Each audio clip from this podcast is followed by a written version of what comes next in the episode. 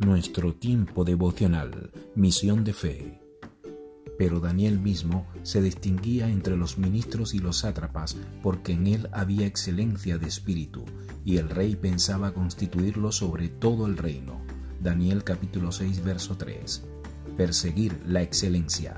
Daniel es un hombre en la Biblia quien es descrito como excelencia de espíritu. Él vivió para glorificar a Dios con su vida sin importar lo que le costó. Daniel amaba a Dios y no vacilaba en su compromiso en servirle a Él. Como resultado, Dios le dio favor con el rey y lo llevó a su ascenso sobre los otros líderes en la tierra. Pero su compromiso a Dios fue probado. A los líderes no les gustaba que al rey favoreciera a Daniel.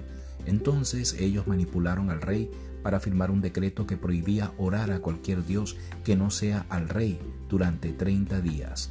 Violar el decreto significaba ser arrojado a una cueva de leones. Daniel no cedió a este decreto, estaba más preocupado acerca de mantener su compromiso con Dios. Si conoces la historia, sabes que Dios lo protegió y fue glorificado al final. Quiero animarte a vivir con ese mismo excelente espíritu que tenía Daniel. Determina vivir para Dios en cada área de tu vida como tú lo hagas, cumplirás tu verdadero propósito y glorificarás a Dios en todo lo que hagas, al igual que Daniel. Oramos. Señor, ayúdanos a comprometernos a una vida de excelencia, al igual que Daniel. Inculca un espíritu excelente en, nosotros para que podamos servirte de todo corazón en todo lo que hagamos.